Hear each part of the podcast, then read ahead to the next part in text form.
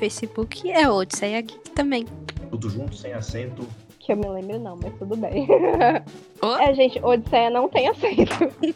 É isso aí, gente. Acho que caiu. Eu acho que caiu. É o quê? Não, eu tô aqui. Não, o acento. o acento de Odisseia.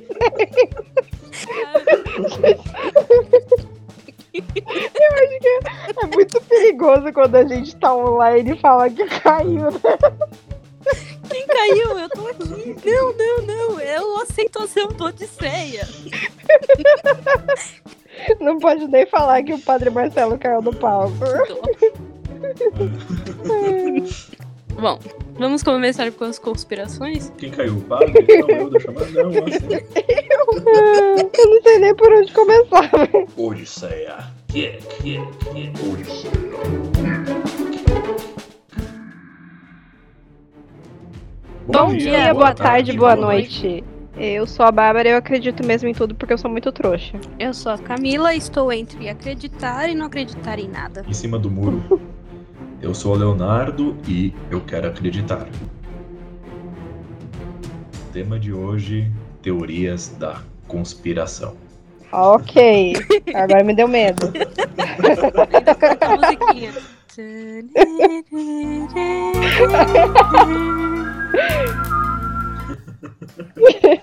Essa semana a gente tem uma boa notícia, né? Agora a gente tá no Deezer. É, demora, mas o Deezer notou. É. Vale lembrar também que agora, agora a gente tá com o site. Eba! Agora nós estamos com o site, com o .com.br, nada mais de Wix. E estamos com a lojinha aberta, e já com uma estampa do Star Wars bem legal. É, e tem também o nosso logo agora. Eba! Novidade, coloquei hoje. Agora sim com o nosso logo lá. Nosso site é qual, Camila? www.odisseiageek.com.br Aê! E o Instagram? Odisseia Geek. E o Facebook é Odisseia Geek também. Pra começar. Tinha do Argonauta. Argonauta. Eu já sou eu, Argonauta. Argonauta.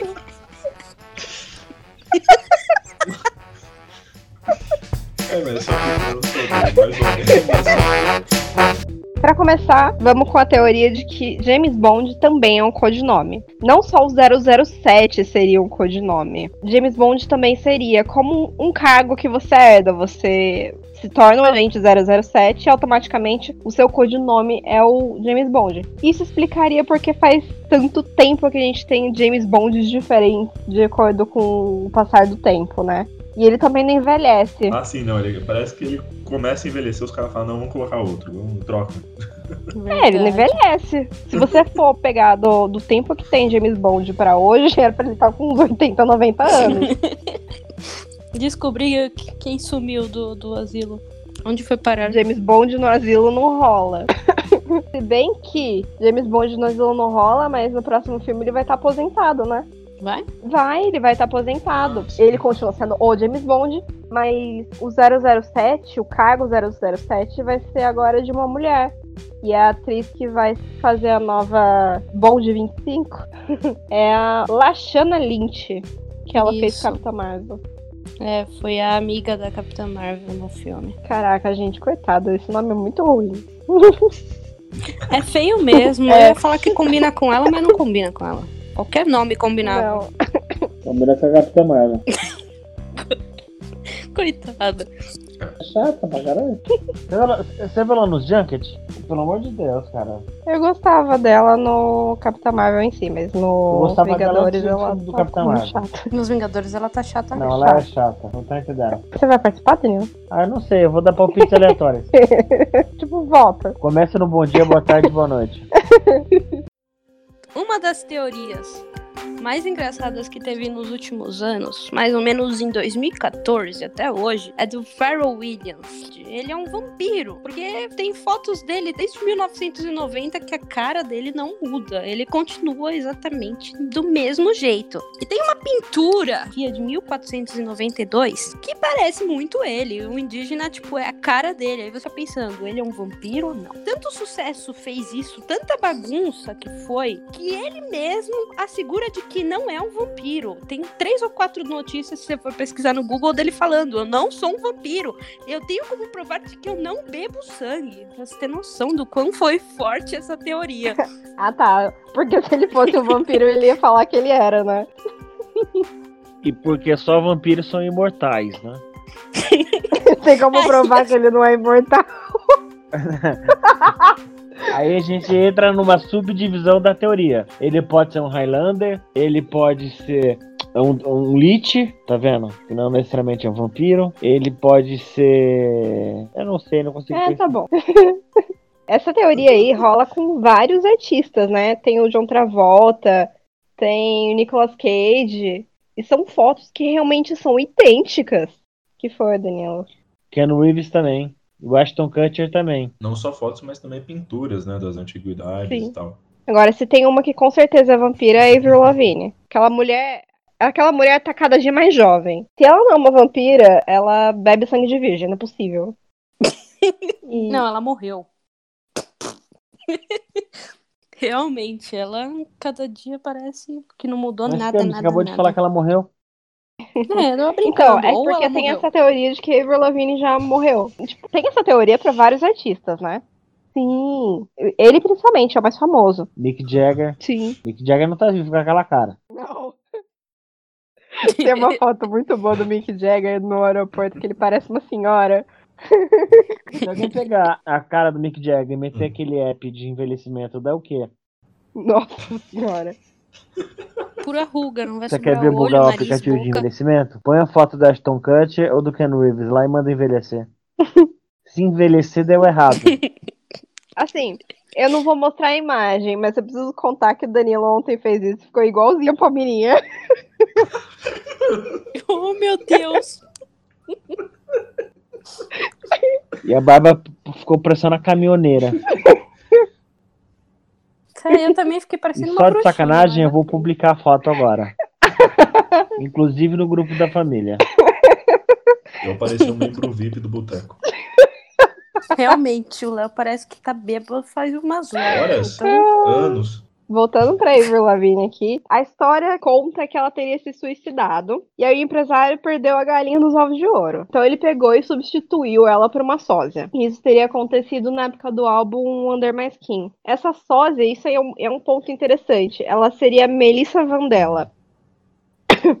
Essa moça Avril contratava ela regularmente pra se passar por ela mesma e despistar fãs. Mas assim, é difícil de acreditar muito nessa teoria, porque os principais pontos que falam de diferença entre Exato. a Avril que morreu e a Avril de hoje em dia seriam o nariz mais fino, que, gente, plástica, hoje em dia qualquer um faz, tá tipo até na esquina. Se eu der uma porrada em você, eu faço uma plástica natural no seu rosto.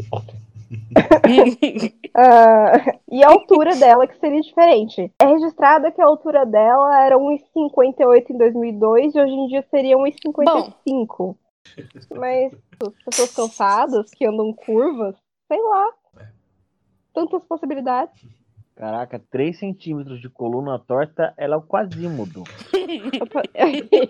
Um centímetro, meio centímetro é aceitável. 3 centímetros, não. sei Tem- lá. Erro na trena, sei lá. A trena veio faltando 3 centímetros. É porque mediram ela com uma trena. Eu fico imaginando o médico abrir o braço com quase 2 metros pra medir ela com a trena. entre as duas artistas também, entre a Avril Lavigne e a, e a sósia dela, dava pra saber a diferença pela mudança de humor, né? Drástica de um dia pro outro. E tons de voz também. Tom de voz eu nunca vi muita diferença. Mas mudança de humor é, é algo que a gente consegue explicar por causa da indústria, né? A Miley Cyrus ela foi obrigada durante muito tempo a fazer o que a indústria queria. Ela tinha que fazer o pop que a indústria queria, tinha que se vestir como a indústria queria. E na época que surgiu, que deu o boom da Avril Lavigne, foi tipo depois de Alanis Morissette, eles precisavam de uma de uma cantora pop que fosse diferentona. Então eles criaram essa cantora, ela é pop e ela vai pros lados do skate. Eu sempre tive essa impressão de que a Avril Lavigne não era aquilo. Né? Eu acho que ela é quem ela quer ser agora, mesmo que um pouco mais flopada. ela tá sendo quem ela quer ser agora. Quem que ela ser agora? Morta, né? A teoria é. Aliás, Avril Lavigne ela lançou música essa semana. a- ou a sósia, né? Ou Não, a. Como é que chama? é. A me- me- Ou seria Melissa? A Melissa. a, a, a, Tô gostando a Avril Melissa Lavigne. Bom, do Michael Jackson, a teoria é o seguinte: a famosa teoria de que, assim como o Elvis, ele não morreu, né? Que tudo foi forjado e nada é, realmente que se passou é, pela morte dele foi verdade. Enfim, essa teoria é aceita por vários fãs, né? Grande maioria, por causa de várias questões ali que ficaram um pouco estranhas referentes ao teoricamente falso falecimento do, dele, né? Uma delas é que o pessoal costuma se basear é que o, o caixão em que estava presente durante o funeral ele estava completamente Tava Ele fechado. tava fechado, tipo, a gente não viu o corpo dele em momento nenhum. Então quer dizer que é uma ideia aceita por vários fãs. Por isso que, até uma, ah, que é uma teoria. Se todos eles aceitarem, vira uma verdade. e existia também, eh, se eu não me engano, na primeira ou na segunda fileira, né, Bá? Um Foi na primeira fileira. Tem um vídeo em que tem um cara nesse funeral do Michael Jackson. Nesse, como se tivesse outro, né?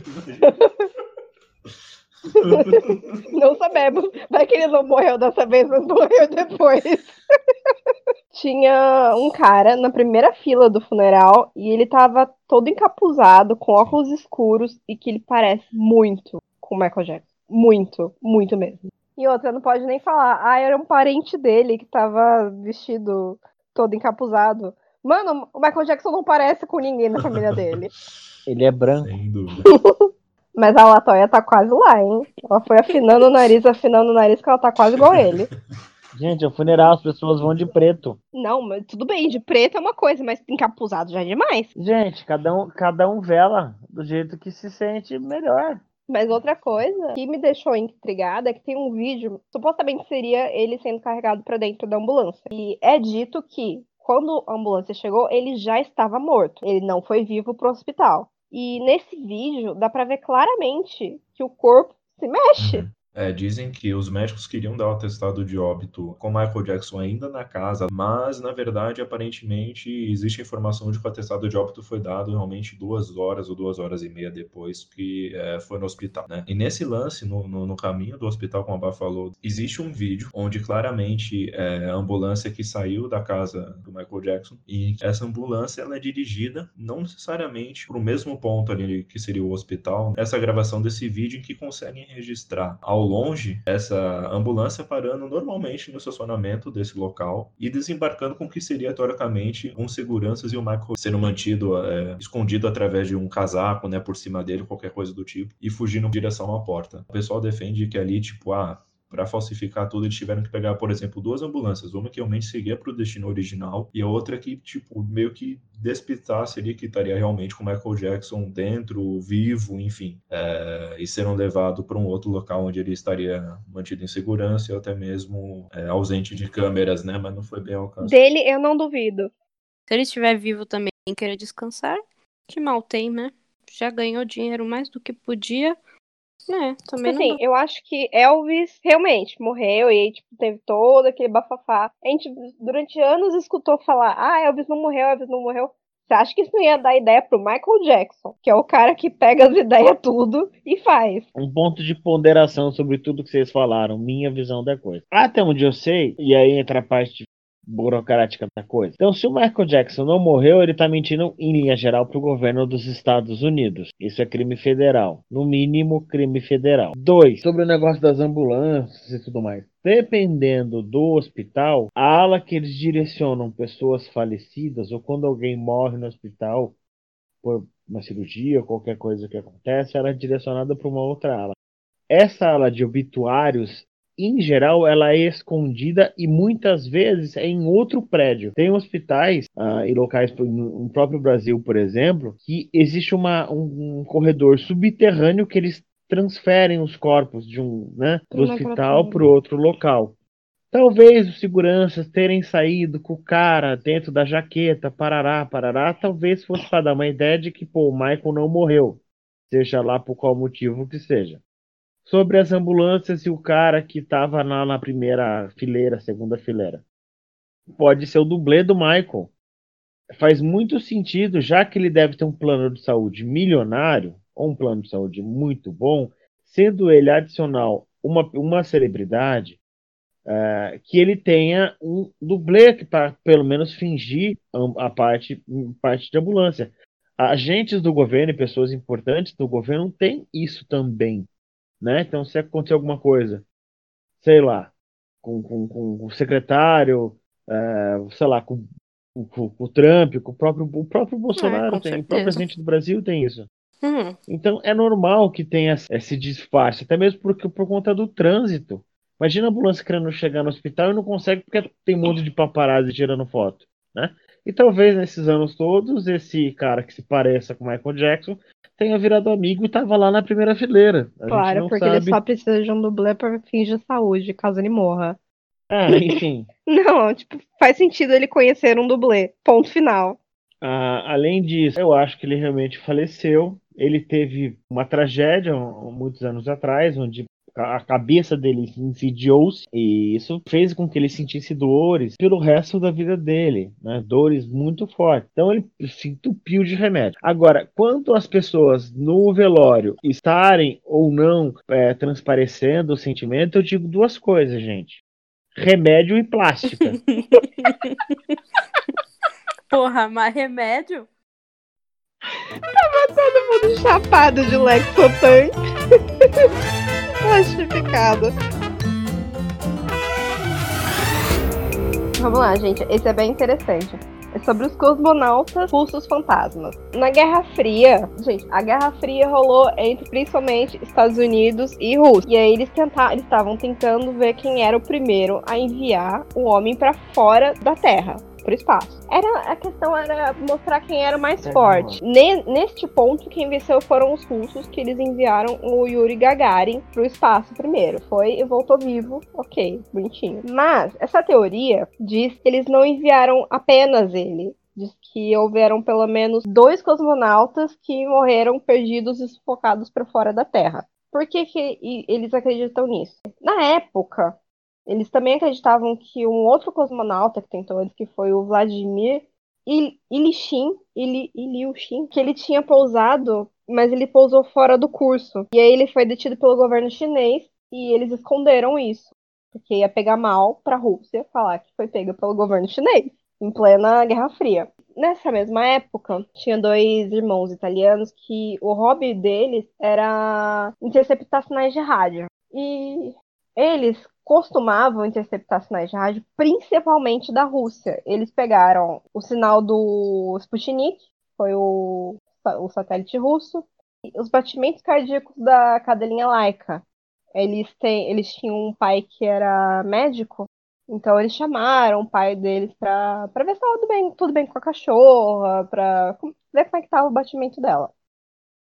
Bom, um tempo depois, eles afirmam que eles interceptaram um lançamento russo, né? Porque eles mandavam satélite, mandavam teste, mandavam um monte de coisa. Eles detectaram esse lançamento, e nesse lançamento eles detectaram os batimentos cardíacos. Quando eles chamaram o pai para verificar o animal, eles descobriram que não era um animal, que era uma pessoa. Aquele coração que estava batendo, segundo o pai deles, médico, era humano. Não tinha o que fazer, ficou por isso mesmo, e dois dias depois a Rússia divulgou que eles tiveram o lançamento de um satélite lado, que deu errado e se desintegrou. A mesma coisa voltou a acontecer. Eles detectaram batimento cardíaco humano no lançamento, e exatamente dois dias depois, de novo, a Rússia divulga que um satélite não tripulado se desintegrou. Ponto estranho: a Rússia, em plena Guerra Fria, querendo mostrar que é mais poderoso que os Estados Unidos, vai falar que deu ruim num satélite não tripulado? Eu acho que não. Mais tarde, ele tem, eles têm também uma outra gravação em maio de 61, com uma voz feminina, que ela começa a conversar em russo e ela diz que ela tá com muito calor e que ela tá vendo uma chama. No final dessa gravação, ela pergunta se a nave vai se destruir antes de interromper o sinal. E, é, e tem um ponto, é que assim, as gravações dele são históricas e são bem reais. A da Laika é real, Sputnik é real, é provado. Tanto, tipo assim, Sputnik, todo mundo que tinha como hobby trabalhar com rádio, pegou o mesmo sinal e é só você bater que os dois são o mesmo sinal. Tem essas gravações no YouTube pra quem quiser escutar. Eu vou pra algo mais cômico. Uma mulher, em 2017, causou um alvoroço no Reddit, Chile Floyd. Disse que a Austrália simplesmente não existe. E os terrasplanistas fizeram o favor de absorver isso para eles. E virou uma tremenda viagem, porque eles falam que a Austrália foi criada para a Grã-Bretanha, tipo, não assumir a culpa deles por diversos prisioneiros, né? Que ao invés de serem levados para a Austrália, eles simplesmente foram jogados no mar. E tudo aquilo que você viu da Austrália não existe. Seus amigos, eles realmente são atores que fingem que são australianos. Os lugares são feitas por hologramas, ou seja, se você for para a Austrália, aquilo tudo é holograma. É, você na realidade está na América Latina, sei lá. E todas as imagens que você conhece sobre o lugar são puro Photoshop. Até onde os terraplanistas eles- vão, gente? segundo sério? eles, Mad Max seria o Waterworld, né? Eu quero dizer uma coisa. Nenhuma mente humana teria capacidade de fazer uma aranha do tamanho de um prato. É absurda é. essa, essa quem, ideia. quem gostaria de fazer uma aranha do tamanho de um prato? E os koalas, coitadinhos. Simplesmente eles não existiriam. É, assim como os cangurus. Pessoas, Fanny Koala, eu creio que seja uma triste notícia, não sei quão verdade é, de que eles foram extintos, né, também, infelizmente. É, talvez seja extinto porque não existe, né, na Austrália. Não existem. Ai, eu fiquei imaginando agora aquela imagem do Koala mastigando a, a folha de eucalipto, que parece que ele tá chocado. É, pois é. Além de tudo, ele realmente não existe, porque a Austrália não existe, né? Ai, meu Deus. É, eu que faço globos terrestres. Imaginam simplesmente amanhã a Austrália sumindo do mapa. Tali, não é só a Austrália que sumiu. Na teoria deles, não existe todas as ilhas do continente australiano e a Nova Zelândia. Gente, meu Deus do céu. O que tem ali então? Só água? Aí, aí eu concordo com eles. Nenhum na cabeça conseguiria imaginar um kiwi. Ah, fato interessante. Recentemente foi descoberto que a Nova Zelândia é um outro continente. Na verdade, tipo, é, é muito grande. É porque ele tá em submerso.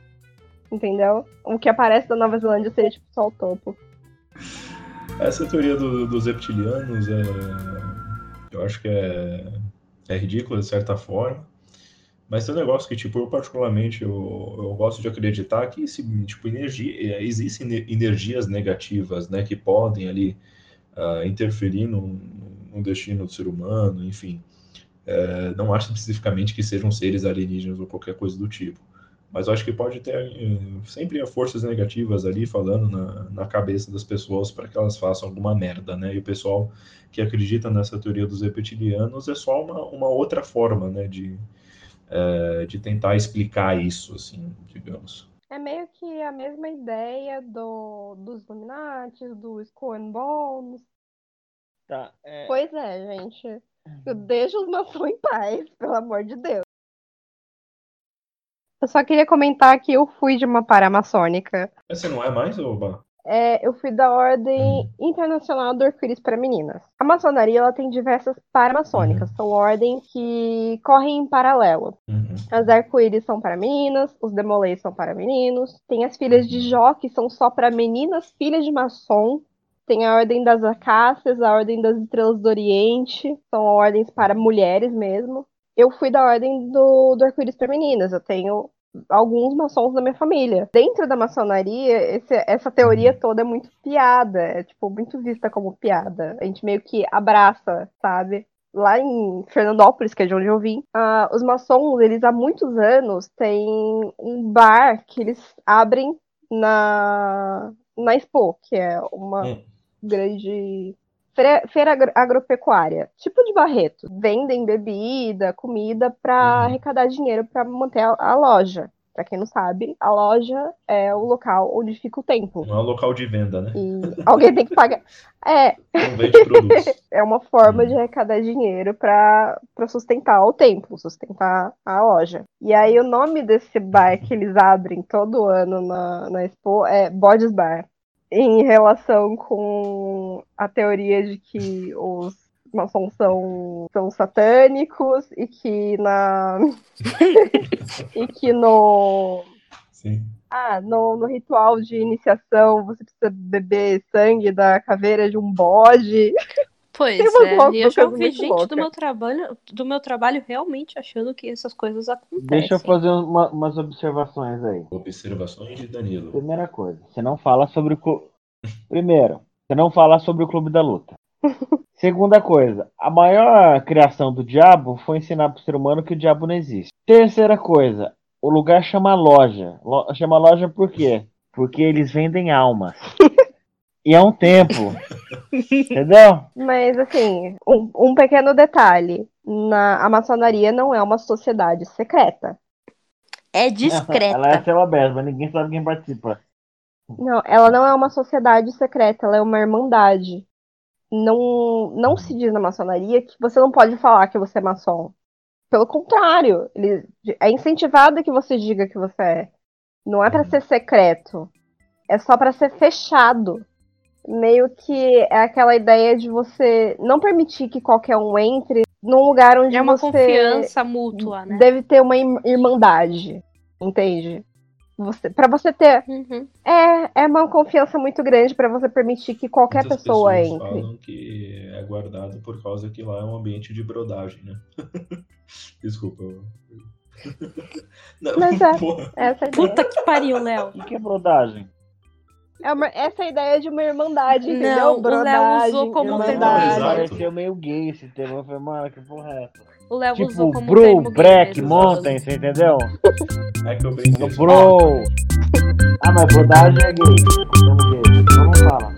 Alguém aqui já assistiu a série do, do Discover sobre Oak Island? Oak Island, ela tem rumores desde o século XVIII de que tem um tesouro enterrado lá embaixo. A Oak Island ela é uma ilha muito pequena no Canadá e ela não fica tão afastada assim da, da costa, tanto que ela tem uma ponte que liga ela pra costa. É uma ilha muito pequena e muito perdida no nada, né? E aí, em 1795, começaram rumores de umas luzes estranhas vistas nessa ilha. Ela é uma ilha que ela é toda dividida em vários proprietários, apesar de ser uma ilha pequena. Três dos proprietários começaram a escavar um poço de 10 metros. E aí começaram a encontrar umas coisas muito estranhas. O quê?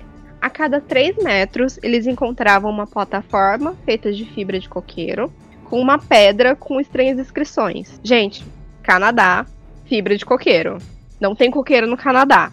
Então, não, não, não tem como saber o que, que é. Tipo, não, não era nenhuma escrita que eles conhecessem. E eles cavaram por 10 metros. E aí eles deixaram isso de lado. Em 1803, o lote desse poço ele foi adquirido por uma companhia marítima que iniciou as- essas escavações. E aí eles foram mais longe ainda. Eles foram aos 27 metros. Quando eles chegaram em 27 metros, eles encontraram uma pedra grande, bem grande mesmo, com essas mesmas inscrições. O que, que eles fizeram? Eles pegaram essa, essa pedra e mandaram pro museu de Halifax, que é a cidade mais próxima. E ficou lá por muito tempo em exibição, guardado com eles. Depois deles encontrarem essa pedra, no dia seguinte, eles acordaram e foram olhar o poço e ele estava completamente inundado sem nenhuma explicação. E aí, em 1910, essa rocha sumiu do museu, tipo, muito tempo depois. Sumiu, sumiu do museu. E nos anos 60, cinco operários morreram quando o solo de uma obra ali ela cedeu. Isso porque lá nos anos 60 já tinham passado por vários donos esse, esses lotes. O que começaram a fazer é cavar vários poços.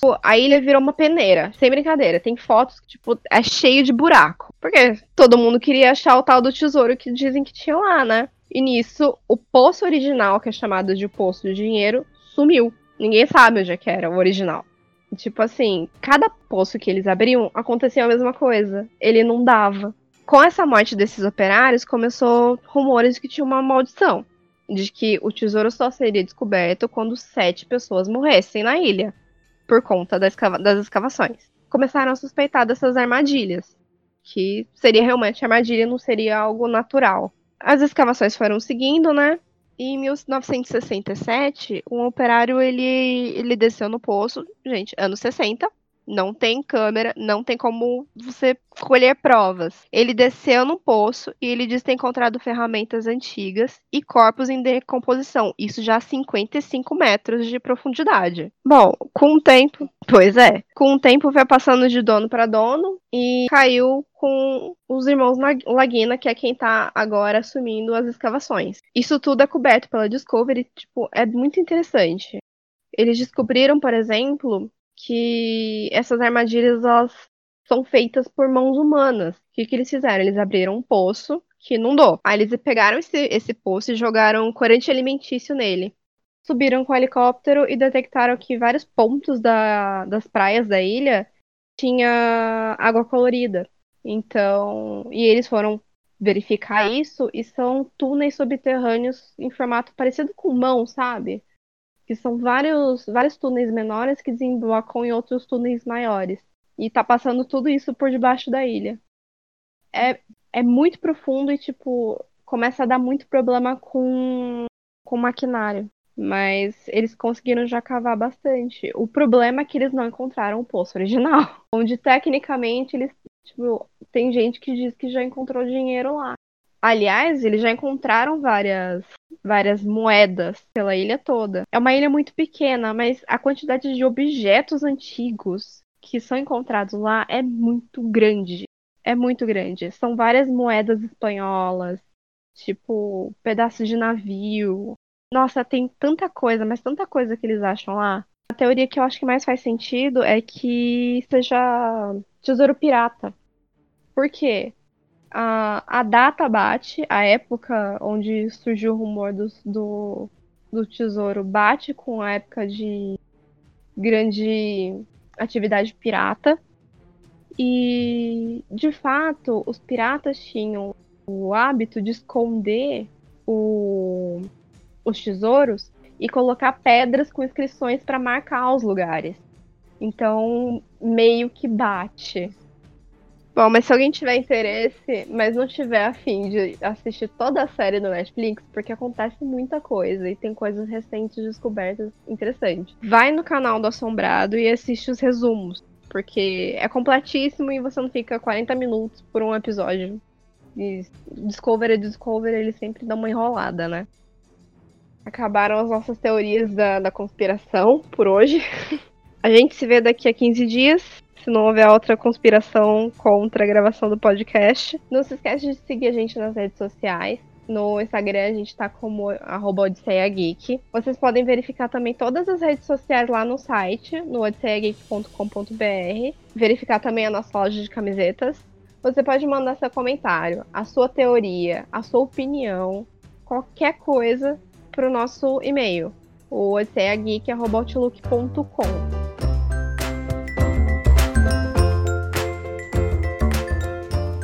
Leonardo do Futuro para trazer uma notícia para vocês. Sim, promoção! Até o dia 21 de julho estará disponível na nossa lojinha do Odisseia Geek a promoção na qual você pode comprar uma camiseta e levar duas. E além disso, temos também decor com 50% de desconto. Olha só, até dia 21 de julho, hein? Corre lá, vai, faz aquela boa pro teu amigo. Garante, ó, dia 21 já tá aí na cola, mano. Aproveita, já consegue uma camiseta pra tu e teu brother geek, mano. Olha só, lojinha Odisseia Geek.